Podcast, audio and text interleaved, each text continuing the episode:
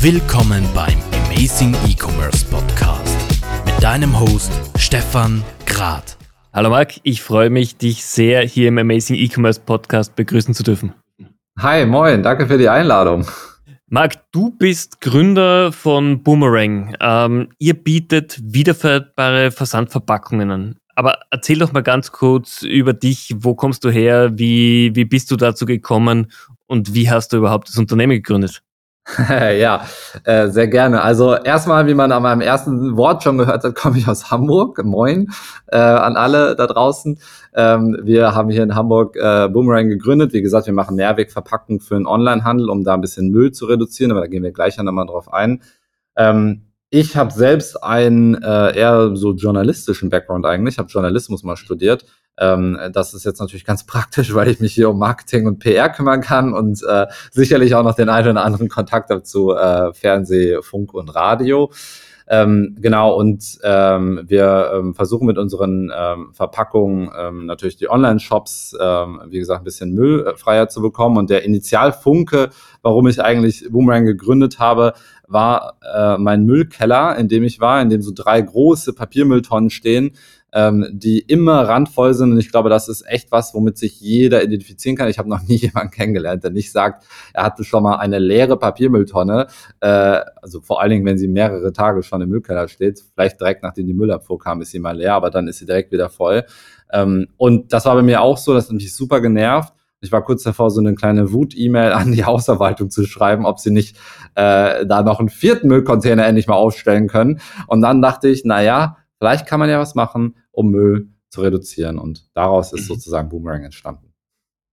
Die Idee ist ja super, weil ich, ich kenne das Problem. Ich habe bei mir zu Hause Kartonagen ohne Ende.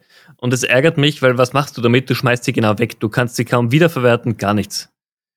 Ähm, und natürlich die E-Commerce-Branche ist einer der Haupttreiber dieser, dieser absoluten Müllberge. Wie wollt ihr jetzt das Thema angehen, dass das Thema zukünftig anders gedacht wird? Also, man muss, wie du es sagst, man muss wirklich sagen, dass äh, der E-Commerce ähm, so auch so einen großen äh, Hype, wie er, wie er, wie er gerade erlebt, ähm, trotzdem halt sehr stark und sehr viel äh, Müll produziert. Das sind äh, in Deutschland alleine viereinhalb Milliarden Pakete, die jedes Jahr versendet werden. Das ist nicht nur E-Commerce, aber es also ist auch B2B und so, aber trotzdem sehr viele Pakete. Wenn du die übereinander stapelst, dann äh, äh, reicht dieser Kartonberg viermal von der Erde bis zum Mond und das ist nur Deutschland. Ja, dann kommt dann noch Österreich, die Schweiz, Europa und weltweit dazu. Das heißt, sage ich mal, um einen Impact zu generieren als Startup, ist das sicherlich eine ganz gute Branche und das ist natürlich auch ein bisschen ähm, unsere Intention. Also wir wollen wirklich ähm, zum einen äh, Müll vermeiden, äh, Kartonagen und Papiermüll, aber auch Plastikmüll, weil viele Online-Händler im Fashion-Bereich ja auch mit, mit Plastikbeuteln versenden. Wir wollen in zweiter Linie Einwegverpackung reduzieren, weil jetzt kommen natürlich viele E-Commerce-Unternehmen, sprechen wir vielleicht gleich, gleich noch mal drüber, ja auf die Idee, ähm, ähm, ab biologisch abbaubare Einwegtüten zu äh, nutzen oder Papiertüten zu benutzen oder Strohkartons. Fakt ist, es sind alles Einwegprodukte und äh, Umweltverbände äh, geben uns da auch recht. Einwegprodukte sind per se oft viel unnachhaltiger und schädlicher für die Umwelt als Mehrweg-Alternativen. Deswegen gehen wir den Mehrweg sozusagen mit unseren, ähm, mit unseren Produkten. Und zusätzlich äh, als weiterer Aspekt versuchen wir den Leeranteil im Paket zu minimieren, weil ich glaube, das ist Punkt Nummer zwei, in dem sich jeder, mit dem sich jeder identifizieren kann. Du kriegst ein Paket, ein großes Paket, in dem ist ein sehr kleiner Inhalt man postet es vielleicht sogar noch auf Social Media, weil man es so nervig findet. Ähm, und wir fanden es auch nervig und versuchen das jetzt anzugehen. Also unsere Verpackung kann man in der Größe verstellen und deswegen den Leeranteil im Paket minimieren. Das finde ich super. Wäre für die Online-Händler auch schon von der Prozessoptimierung her spannend, weil sie weniger natürlich für die Logistiker an, an Volumen übergeben, womit sie ja oft auch abgerechnet werden. Korrekt, genau. Das ist äh, sicherlich äh, definitiv auch ein Aspekt. Also vieles ja, spart Lagerkapazitäten und so weiter. Also für die Händler ergeben sich viele Vorteile. Die haben nicht nur den Nachhaltigkeitsaspekt, das ist sicherlich einer der wichtigsten. Ja, also ich habe auch noch nie mit einem Online-Händler oder E-Commercer gesprochen, der gesagt hat, Nachhaltigkeit, das ist bei uns gerade kein Thema, sondern es ist für jeden ein Thema. Und wir versuchen diese ganze Nachhaltigkeitskette zu schließen, weil ähm, die Online-Shops fangen an mit äh, ja, wir machen einen CO2-Emissionsrechner äh, auf unsere Seite und wir bieten vielleicht sogar nachhaltige Produkte an und haben Biobaumwolle und Ocean-Plastik-Produkte äh, und so weiter. Äh, dann geht's in langsam in den Checkout-Prozess zum Versand. Äh, da bieten dann die meisten irgendwie noch die Option äh, DRL Go Green an, äh, vielleicht noch mal eine kleine CO2-Kompensation, ähm, aber dann hört es halt wirklich oft auf in dem Verpackungsbereich ähm, und da setzen wir dann an, dass wir diese ganze Nachhaltigkeitskette für Online-Shops äh, schließen können. Ähm, genau. Finde find ich super und ganz, ganz wichtig. Wie funktioniert es in der Praxis? Genau, in der Praxis relativ easy eigentlich. Also äh, als Endkunde, Endkundin ähm, bestellst du einfach ganz normal deine Ware, wählst im äh, Checkout-Prozess bei den Versandoptionen einfach Mehrwegverpackung aus. Also unter DRL, Hermes und Co. wird dann Mehrwegverpackung von Boomerang stehen. Die wählst du dann aus, äh, hinterlegst ein Pfand, weil wir so ein Pfandmodell, dass die Beutel am Ende auch wieder zurückkommen, drei Euro. Ähm, bekommst deine Ware in dem Boomerang Pack zugesendet und dann hast du ja in der Regel zwei Optionen. Entweder du hast eine Retoure, sendest die, einen Teil der Ware zurück an den Online-Händler. Dafür benutzt du wieder den Boomerang-Pack. Das heißt, der ist wieder beim Händler. Ähm, du bekommst instant deinen Fund zurück, überwiesen als Erstattung, äh, alles easy. Im Fall Nummer zwei hast du äh, keine Ware mehr im Pack, also du behältst alle Ware, hast keine Ware, die du zurücksenden willst, dann hast du nur die leere Verpackung. Äh, und dann kannst du unsere flexiblen Versandtaschen ähm, auf DIN A4 Größe klein falten äh, und kannst sie in jeden Briefkasten werfen und dadurch landen die wieder bei uns, können wieder aufbereitet, gereinigt werden und gehen wieder zurück in den Zyklus. Ähm, äh, Briefkastenrücksendung ist sicherlich das Wichtigste, ähm, auf das wir gerade setzen, weil es am meisten verfügbar ist, äh, sowohl auf dem Dorf als auch in der Stadt anders als Postfilialen. Ich komme vom Dorf, da gibt's nicht überall eine Postfiliale, aber Briefkasten gibt's wirklich in jedem Kaff, ähm, äh, auch im kleinen Sauerland, wo ich herkomme. Äh, und äh, das ist auf jeden Fall schon wichtig, aber ähm, Ziel ist es auch, Sammelstellen zu etablieren. Also, dass man die am Ende bei einem Edeka oder einer Tankstelle abgeben kann, dann bekommst du deine drei Euro zurück, dass man halt den Kundinnen und Kunden so viele Möglichkeiten wie möglich gibt, die Taschen zurückzugeben. Okay. Also das heißt, auch im Alltag ist es für den Konsumenten überhaupt keine Umstellung, sondern es ist wie bisher gewohnt in seinem kompletten Einkaufs- oder Retourenverhalten. Es genau, also natürlich, es sind andere, ähm, es ist natürlich anders, ja. Also du, du, du vorher hast du deinen Papiermüll äh, entweder in deinen eigenen Container im Keller oder Mülltonne im Keller gebracht, äh, musstest die kleinen äh, zerreißen und da reinwerfen. Oder hier in der Stadt, ich weiß nicht, wie es bei euch in den Städten ist, aber bei uns gibt's halt schon noch oft ähm, Müllcontainer, die dann öffentlich stehen, wo du dann erstmal drei Querstraßen hinrennen musst, um da deinen Papiermüll zu entsorgen. Ähm, das gibt's hier natürlich auch. Wenn das so wäre, dann hast du wirklich fast keinen Unterschied mehr, weil ob du jetzt zum Container rennst oder zur Briefkasten, ist dann auch egal. Ähm, wenn du den Luxus eines eine eigene Mülltonne hast, dann äh, ja musst du vielleicht noch mal zu einem äh, Briefkasten gehen ähm, oder halt zu einer Sammelstelle. Aber ähm, ich sag mal, es ist ein überschaubarer äh, Aufwand, zu dem niemand dazu gezwungen wird, wir legen schon viel Wert darauf, dass Online-Shops das als Option anbieten, ja, dass keiner einfach so eine Verpackung kriegt und dann die am Ende wegwirft, weil er zu faul ist, sondern dass man das aktiv auswählt. Und wenn man aktiv eine Mehrwegverpackung auswählt, Serious, dann glaube ich schon, dass auch die Leute wissen, dass man die auch wieder zurückgeben muss, weil sonst wäre es keine Mehrwegverpackung. Äh, ja, und da, da hoffen wir und bauen wir sehr stark drauf. Ja. Also ich, hoffe doch, also ich, ich kann davon ausgehen, dass die Konsumenten das machen werden. Jetzt, wie lange seid ihr denn schon am Markt? Weil das Thema brennt ja, glaube ich, bei jedem Online-Händler unter den Nägeln. Wie, wie ist auch die erste, das erste Feedback? Also, äh, wie kurz schon angedeutet, das Feedback an sich ist gut, weil jeder darüber nachdenkt, online-handelseitig ähm, ähm, nachhaltige ähm, Prozesse zu äh, einzubetten und das betrifft halt auch Verpackung. Ähm, wir sind in einer Pilotphase gerade. Wir arbeiten jetzt mit zehn Online-Shops äh, in der Pilotphase zusammen, ähm, hat vor allem für uns den Vorteil, dass wir unser IT-System ready bekommen können, ähm, weil wir haben nicht nur die Beutel, äh, das ist der eigentliche USP unseres Systems ist das Fund- und IT-System im Background, also ein intelligentes Fund-System. Ähm, das muss man natürlich vernünftig testen, weil es natürlich für einen Online-Shop auch nachvollziehbar ähm, sehr ärgerlich ist, wenn unser System buggt und äh, kleine Bugs hat und deswegen ein Checkout-Prozess eines Kunden abgebrochen wird. Äh, das wollen wir nicht verursachen und vor allen Dingen, da wollen wir nicht verantwortlich sein für. Deswegen äh, testen wir das jetzt mit kleineren Online-Shops, um das ähm, in den Piloten äh, die Kinderkrankheiten auszumerzen. Oft sind die Kunden von diesen Online-Shops auch sehr, sehr, ähm, sag mal, dankbare Kundschaft. Das sind dann oft Online-Shops, mhm. die eh schon einen sehr starken nachhaltigen Fokus haben. Die äh, finden das auch cool, sowas auszuprobieren und auch aktiv mal einen Fragebogen auszufüllen und dazu beizutragen, sowas zu verbessern. Aber Ziel ist auf jeden Fall Mass Market, die großen Online-Shops, die großen Online-Händler, vornehmlich aktuell ähm, Non-Fragile Items, alle Produkte, die nicht kaputt gehen können. Weinflaschen mit uns zu versenden wird noch ein bisschen schwierig. Ähm, deswegen konzentrieren wir uns jetzt erstmal so auf Fashion, ähm, aber auch Medikamente, ähm, Büroartikel, Drogeriebedarf. Äh, also es gibt ja viele Produkte, die man versenden kann, die keine so starken Anforderungen an die Umverpackung haben. Okay. Und wollt ihr mit Boomerang tatsächlich ein Markenunternehmen aufbauen oder soll es später auch die Möglichkeit geben, dass Händler die Sandverpackungen komplett branden können für sich selbst? Genau, also ähm, auf, wir haben ja eben über Kundenseite gesprochen, deswegen können wir da vielleicht mal aushören, also auf Endkundenseite, jetzt können wir vielleicht mal die Online-Händlerseite betrachten. Für die ähm, ähm, ändert sich äh, im Bestellprozess erstmal gar nicht so viel. Die bestellen, äh, wenn die vorher 1000 äh, Kartons pro Monat bestellt haben oder benutzt haben, dann benutzen die jetzt 1000 Boomerang Packs pro Monat.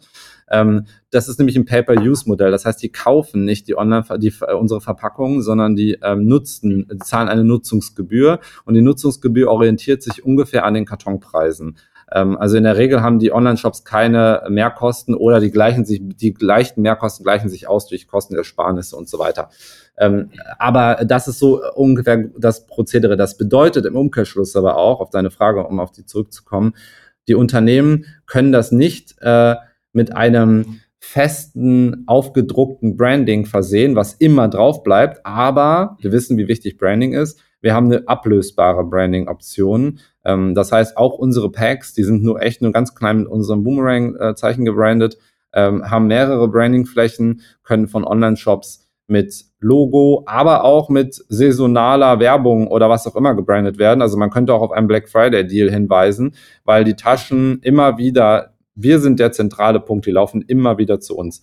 Selbst eine Tasche, die zu einem Online-Händler retourniert wurde, würde von uns wieder zurückgenommen, ausgetauscht sozusagen, ähm, weil sie bei uns dann nochmal gereinigt wird, aufbereitet wird. Und in dem Zuge könnte man diese Branding-Flächen, die vorhin mit Black Friday gebrandet waren, auch wieder mit äh, einem ganz anderen äh, Logo oder Branding über, äh, überdecken. Ja, das ist so der mhm. Grundgedanke dahinter. Ja. Okay. Wo, wo soll es hingehen so in den nächsten Monaten für euch? Was ist das Ziel? Ihr habt jetzt den Proof of Concept mit den ersten Kunden. Ab wann soll es wirklich in den Mass Market ausgerollt werden? Genau.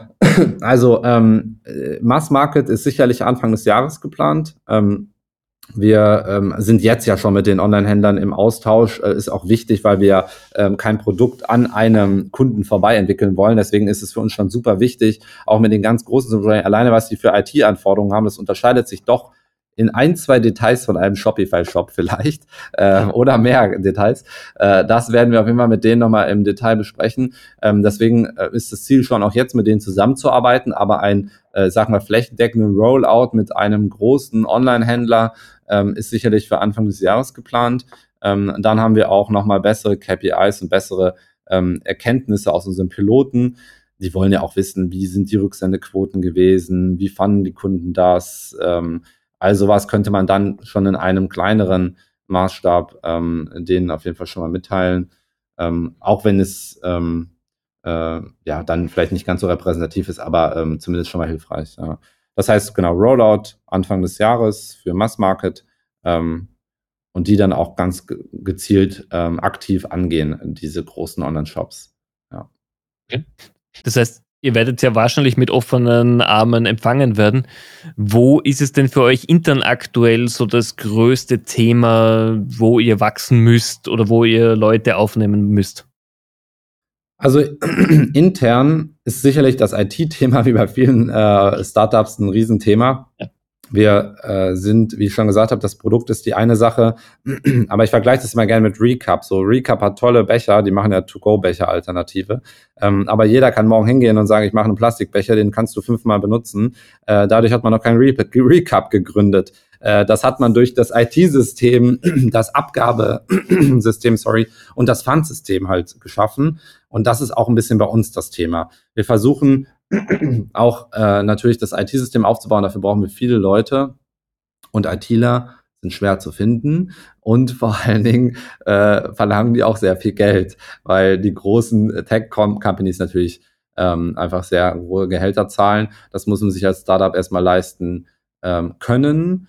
Ähm, ich glaube, wollen würde das jeder Startup, wenn man es denn kann. Ähm, wir haben jetzt eine Finanzierungsrunde abgeschlossen und das war auch, um da vielleicht aus dem Nähkästchen zu plaudern, auch übrigens eines der Themen, mit denen, die wir mit den Investoren besprochen haben. In unserer ersten Personalplanung waren die Gehälter für IT auf jeden Fall ähm, für uns sehr hoch, für die sehr niedrig.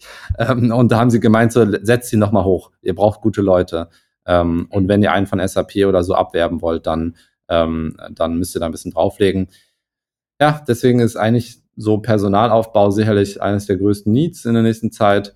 Ähm, Vertrieb, IT, äh, aber auch Produktentwicklung, weil wir haben ja jetzt eine, also jetzt im Piloten eh nur eine Tasche, aber wenn wir einen Rollout machen, Messmarket, dann haben wir drei bis vier verschiedene Versandtaschen, die wiederum in der Größe verstellt werden können. Also wir haben mit vier Versandtaschen sehr viele Paketgrößen, die wir abdecken können, viel mehr als vier. Ähm, und äh, zusätzlich natürlich noch andere Produkte in der Pipeline, sei es Produkte, die auch für Fragile Items gedacht sind ähm, oder andere Warengruppen beinhalten, die in Deutschland sehr oft versendet werden. Ähm, und dafür braucht man natürlich Leute auch in der Produktentwicklung. Also. Wie war das ganz generell für das erste Produkt zu entwickeln? Habt ihr alles in-house gemacht? Habt ihr das mit einem Logistik- oder Forschungspartner gemacht? äh, du kannst dir vielleicht vorstellen, wie es ist als Startup, da sitzt man da rum, brainstormt und dann haben wir hier gesessen und haben einfach mit Papier ähm, so großen Flipchart-Papers äh, rumgebastelt. Äh, haben wirklich so eine, wir haben eine richtige Bastel-Session gemacht. Das Witzige ist, dass ja bei coolen, teuren Design-Thinking-Workshops dass ja äh, wieder Back to the Roots auch gemacht wird. Da musst du dann dein Produkt, was du vorher designt hast, nochmal in Papier nachbauen. Ähm, das haben wir aus Kostengründen von Anfang an gemacht.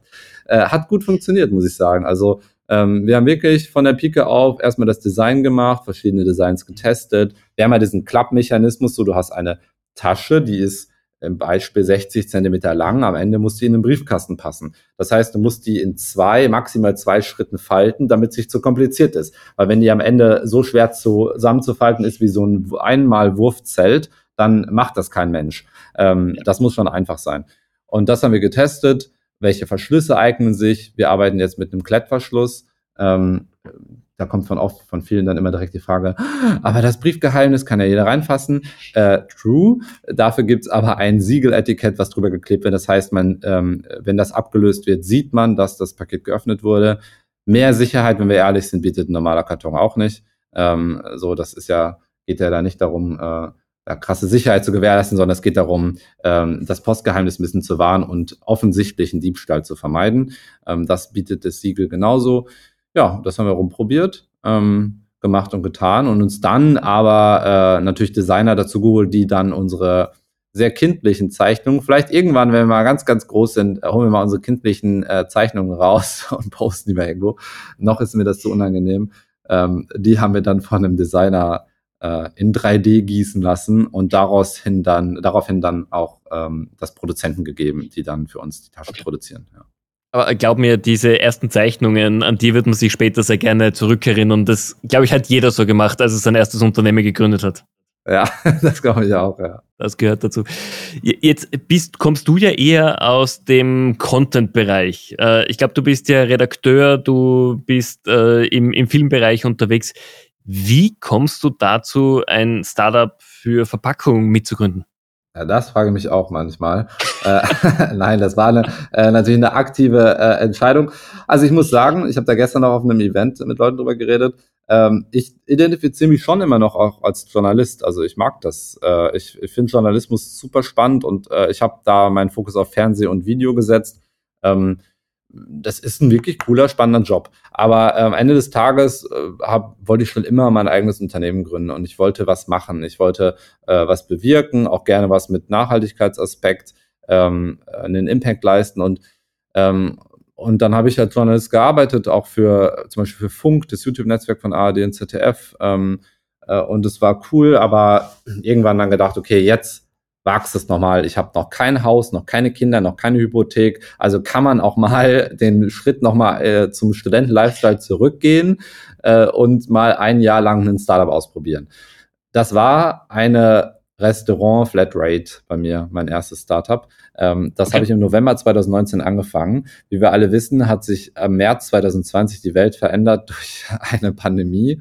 Ähm, und meine tolle Restaurant Flatrate Geschichte hat sich als extrem schlechtes Pferd herausgestellt, auf das ich gesetzt habe. Ähm, und äh, ja, das habe ich dann noch mal ein bisschen weiter probiert, aber nach spätestens nach Lockdown Nummer zwei war klar, das wird nichts mehr. Zumindest nicht für mich. So ist, ich hatte dann auch nicht den Atem, das so lange durchzuhalten. Mhm. Ähm, dann hatte ich eine kleine Quarterlife-Crisis und dachte, okay, ich muss irgendwas, äh, ich muss irgendwas machen mit meinem Leben. Ich will eigentlich nicht zurück in den Angestelltenjob, aber ich mag das auch. Ich mag's, kreative Ideen voranzutreiben. Ich finde es total toll, ein Unternehmen aufzubauen und ich mag es auch mit, also Mitarbeiter einzustellen und Arbeitsplätze zu schaffen mit meiner Idee oder meiner Vision. Ähm, und deswegen war ich dann sehr froh, dass ich diesen vollen Müllkeller da vor mir hatte, von dem ich übrigens auch ein Bild damals gemacht habe. Das gibt's auch immer noch. Es taucht auch immer mal wieder in Pitch-Decks auf. Ähm, genau, und dann habe ich eigentlich abgeschlossen erstmal mit der Journalismusgeschichte, aber wie ich ja schon gesagt habe, das kommt einem schon auch zugute, äh, diese Kenntnisse und Fähigkeiten. Oh, definitiv, weil gerade als Startup-Gründer oder Teil des Teams musst du ja deine Geschichte erzählen, du musst den Mehrwert erzählen. Und gerade dieses Storytelling ist ja essentiell geworden heutzutage, egal ob jetzt in einem Podcast, in einem Videofilm, in einer Werbung oder im persönlichen Gespräch. Glaubst du, dass das unterstützt auch euren Erfolg, wenn einer des Teams wirklich in diesem Bereich einfach Erfahrung hat? Also wir haben das schon, wir haben das schon gemerkt, ja. Also man sagt doch immer, ein komplementäres Team ist super wichtig und ähm, und so komplementär wie wir sein sollten, sind wir es dann doch nicht, ähm, weil uns vor allem diese IT-Komponente fehlte. Und es ist dann nämlich immer toll, wenn du dann einen BWLer hast, du hast einen ITler und irgend so einen äh, Produktentwickler, irgendeinen Ingenieur, der auch dann wirklich was machen kann und sowas. So krass waren wir dann auch nicht, aber da geht's oft ja auch gar nicht drum. Äh, wir haben uns innerhalb des Gründerteams, sind zu dritt im Gründerteam, Katharina, Christian und ich, ähm, haben wir uns dann so fachlich schon auch sehr gut eigentlich aufgeteilt. Also Katharina bringt äh, so Produkt- und Einkaufsexpertise mit, war in einem großen Lebensmittelkonzern im strategischen Einkauf. Christian eher so diese BWL und Finance-Komponente. Und bei mir ist halt Brandbuilding, Marketing und Co. Und deswegen vergleich, also gleichen wir uns da schon gut aus.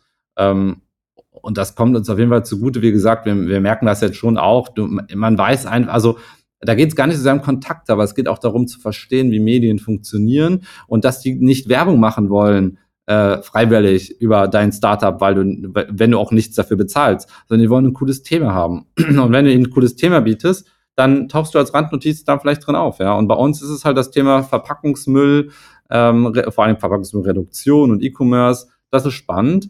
Darüber lohnt es sich zu berichten. Und wenn Boomerang halt durch Zufall eine sehr praktische Lösung ist, um dieses Verpackungsmodell, äh, Verpackungsproblem zu lösen, dann äh, stehen wir natürlich gerne für Interviews zur Verfügung. Ich, ich glaube, ihr trefft hier auch den Nagel auf den Kopf bei einem Problem, das einfach omnipräsent ist und wo es auch Lösungen braucht. Jetzt meine Frage, ich, ich habe in meinem Leben jetzt vier Startups gegründet. Das erste ist schwer gegen die Wand gefahren, die letzten zwei sind super gegangen und jetzt das letzte Unternehmen macht auch wieder Spaß. Was war es für dich, was du in den ersten Monaten gelernt hast? Was hast du dir anders vorgestellt? Als Unternehmer? Also ganz am Anfang habe ich gedacht, dass man schneller Geld verdienen würde. Das war eine bittere Pille, äh, zu merken, dass man die großen Startup-Gehälter doch nicht am Anfang gezahlt werden. äh, aber ist auch okay. Aber zum Beispiel ist jetzt auch so, unsere Mitarbeiter verdienen mehr Geld als wir, ähm, was auch völlig fair ist und fein, ähm, weil wir gute Talente brauchten und auch bereit sind, dafür dann auch Geld zu bezahlen. Und wir sind ja eh so stark ans Unternehmen gebunden, da ist es auch okay, dass wir da nur unseren äh, äh, unser kleines, mickriges Gründergehalt beziehen, um unsere Lebensfixkosten zu decken. Ähm, ja, und, und sonst, also es ist eine komplette Lernkurve seit Start des Startups bis jetzt eigentlich. Also ich hatte mhm. eigentlich an keinem Tag, wo ich nicht irgendwas gelernt habe. Ähm, und wie du ja schon gesagt hast, ist es ja auch nicht mein Bereich. Also ich habe jetzt auch nicht Verpackungsdesign studiert oder, äh, oder Materialwissenschaften oder sowas so. Ich musste mich schon sehr stark da reinfuchsen und ähm, ich habe das erste halbe, dreiviertel Jahr auch alleine ähm, gearbeitet. ähm, es dauert ja auch, bis du Mitgründer findest. Ähm, und äh, natürlich habe ich immer wieder mit Leuten zusammengearbeitet, aber äh, mehr oder weniger war ich allein auf weiter Flur und da ähm, ist die Lernkurve schon sehr steil. Ähm, und man lernt viele Dinge, mit denen man sich vorher nicht auseinandergesetzt hat. Kommt einem am Ende des Tages aber sicherlich auch zugute. Deswegen würde ich gar nicht sagen, dass es ein krasses Learning gab. Es war wirklich mehr einen äh, komplettes Learning und wie gesagt mit Material zum Beispiel, ja, und Nachhaltigkeit auch, ja. Also was ist wirklich Nachhaltigkeit? Thema Greenwashing mhm. oder sowas, wo muss man aufpassen? Äh, was wird in äh, vielleicht auch in den Medien manchmal anders dargestellt, als es dann wirklich ist? Oder ähm, wie ich das eben gesagt habe, mit den Strohkartons und biologisch abbaubare Kunststoffe und sowas, schön und gut. Die CO2-Bilanz der, äh, der Dinge sieht oft anders aus. Ja, da ist ein Mehrwegsystem dann oft nachhaltiger ähm, teilweise leider sogar auch die ähm, klassischen äh, Einwegsysteme nachhaltiger als ein Biokunststoff. Nicht immer, aber manchmal. Die, ich weiß nicht, vielleicht hole ich ein bisschen zu stark aus, aber die Deutsche Umwelthilfe war es, glaube ich, die hat äh, dazu mal so ein cooles Ranking aufgestellt, was Papier, was, was äh, Tragetüten angeht, Tragetaschen, die man aus dem Supermarkt kennt. Und äh, mhm. also ganz oben stand die Mehrweg-Tragetasche aus recyceltem Kunststoff als Gewinner der Geschichte.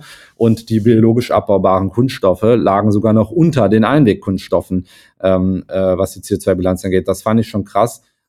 Muss man immer in der Relation sehen was damit passiert. Also geht es um CO2-Ausstoß, mag das plausibel sein, geht es um Umweltverschmutzung und so, dann sieht die Sache wieder anders aus. Ja, eine Plastiktüte, die im Meer landet, ist natürlich viel schlimmer als ein Karton. Der zersetzt sich und da stirbt auch keine Schildkröte vielleicht direkt dran. An einer Plastiktüte vielleicht schon. Und ähm, ja, muss man immer die Relation sehen, aber ähm, sowas lernt man und das finde ich super spannend, ja. Ich gebe dir hundertprozentig recht. Also das sind auch Themen, einerseits das Greenwashing-Thema, ist in aller Munde, weil einfach viele Unternehmen das Thema ausgenutzt haben, um sich Vertrauen zu erschleichen beim Konsumenten. Äh, du hast immer schwarze Schafe irgendwo in diesen Themen. Ähm, aber ich glaube, in eurem Bereich ist es enorm wichtig. E-Commerce gehört mitunter zu den größten ähm, Erstellern von Versandmüll wir müssen was tun, wir haben keinen positiven CO2-Abdruck in unserer Branche und da gibt es einfach viel Verbesserungspotenzial. Äh, definitiv, das haben wir halt auch gedacht, weil natürlich hätte man, als wir jetzt auch auf keinen Fall äh, andere nachhaltige Startups bashen, aber ähm, äh, ähm, natürlich haben wir auch andere, habe ich auch über andere Sachen nachgedacht und bevor ich ein Startup gestarte, äh, schaue ich mir natürlich schon an, lohnt sich das überhaupt, passt der Markt, ja, hat der Wachstumspotenzial, ähm, wie sieht überhaupt die allgemeine ähm, Empfindung auch aus bezüglich des Geschäftsmodells und des Marktes, ja, wird das eher positiv oder negativ wahrgenommen äh, und so weiter, habe ich ganz viele Parameter natürlich angeguckt und irgendwann ist das Parameter Pandemie dazu gekommen. Äh, wie pandemieanfällig ist denn das Geschäftsmodell eigentlich?